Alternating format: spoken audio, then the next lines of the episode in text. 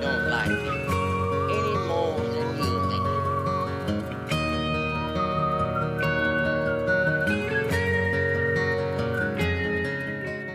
Bem-vindos ao Whisky Justificado, seu podcast semanal com muita informação sobre o maravilhoso e complexo mundo dos maltes. Hoje vamos falar do aclamado Four Roses. Senta que lá vem a história.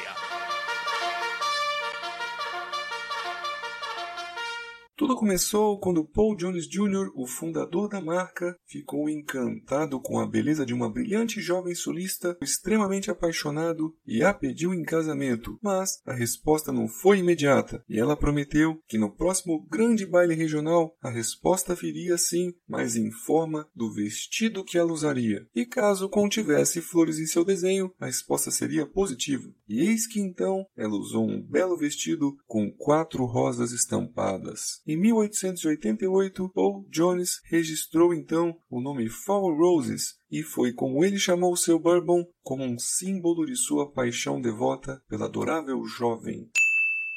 A destilaria passou por expansões e mudanças. Em 1943, a Seagram comprou a companhia inteira, principalmente para adquirir o nome mais conhecido e reconhecido naquela época. Four Roses, embora fosse o bourbon mais vendido nas décadas de 30, 40 e 50, Seagram tomou a decisão de interromper a venda nos Estados Unidos e começou a exportar exclusivamente para o mercado europeu e asiático, que estava em rápido crescimento e expansão e ainda é o bourbon mais vendido na Europa e no Japão atualmente. 19 anos antes da data atual, a Kirin Brewery adquiriu a marca registrada Four Roses e as instalações de produção e então este maravilhoso bourbon foi mais uma vez vendido nos Estados Unidos e acabou acumulando aí a reputação de um dos mais conhecidos no mundo, além de ganhador de inúmeros prêmios em concursos variados pelo mundo afora.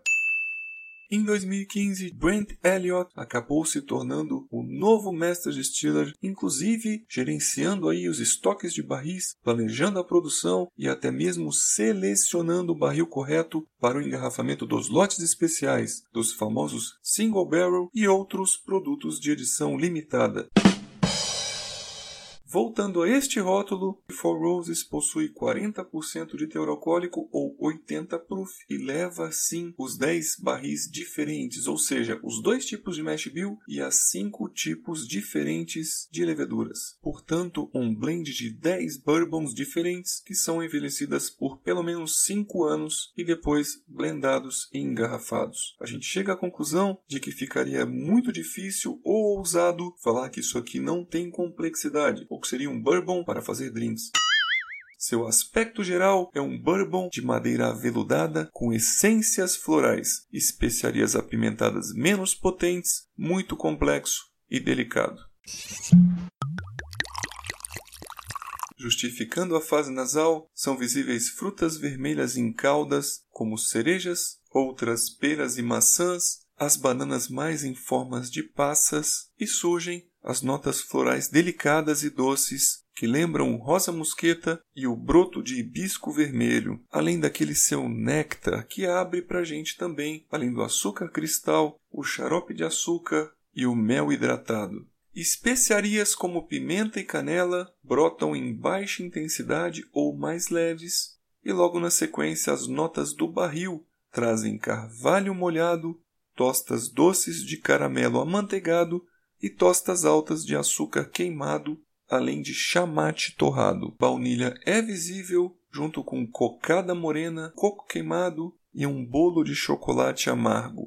O álcool não é visível e traz para a gente uma sensação de bebida bem leve ao nasal, além de uma percepção mentolada leve que oscila entre semente de eucalipto e menta e acaba acalmando a fase nasal. Slantia. A fase bucal tem uma enorme correspondência à fase nasal, sendo o uísque sobretudo frutado e doce ao contato e o líquido preenche todo o palato. Seu peso é leve para médio encorpado, além de uma oleosidade média a baixa. Trazendo a sensação de xarope de açúcar. A persistência gustativa é alta, principalmente dos sabores florais e do néctar das flores. Logo após a deglutição, tem uma sensação seca e floral que invade a degustação e também surge um amadeirado e acaba deixando a boca amanteigada e cremosa. E o interessante é, pressionando a língua fortemente no céu da boca, aí sim vem aquela picância que brota, gerando uma salivação conjunta, mas sem atrito da língua com o céu da boca, mostrando sim uma boa evolução dos taninos da madeira virgem que estão muito amansados, mostrando muito equilíbrio entre o destilado e aquela presença wood spice da madeira virgem que é tão comum a todos os bourbons. A gente acaba concluindo que este rótulo, mesmo de entrada da Four Roses, é um baita whisky e que levou uma nota na Bíblia do Whisky de 2020 por Jim Murray de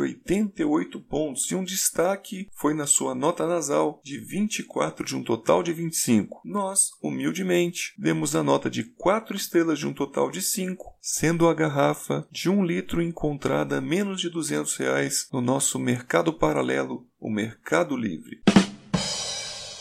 Nós gostamos imensamente da sensação delicada que este bourbon nos trouxe, sendo muito palatável e fácil de beber. E ele foge um pouco daqueles whiskies americanos muito cremosos, muito oleosos, pesados e também daquele padrão amadeirado, picante extremo, apimentado, que por muito tempo os bourbons sempre se comportaram assim. Eu termino o podcast. Oh! Lembro-vos que estou no Instagram para eventuais dúvidas ou sugestões. Um grande abraço e até o próximo podcast. that you can't trust freedom when it's not in your hands. When everybody's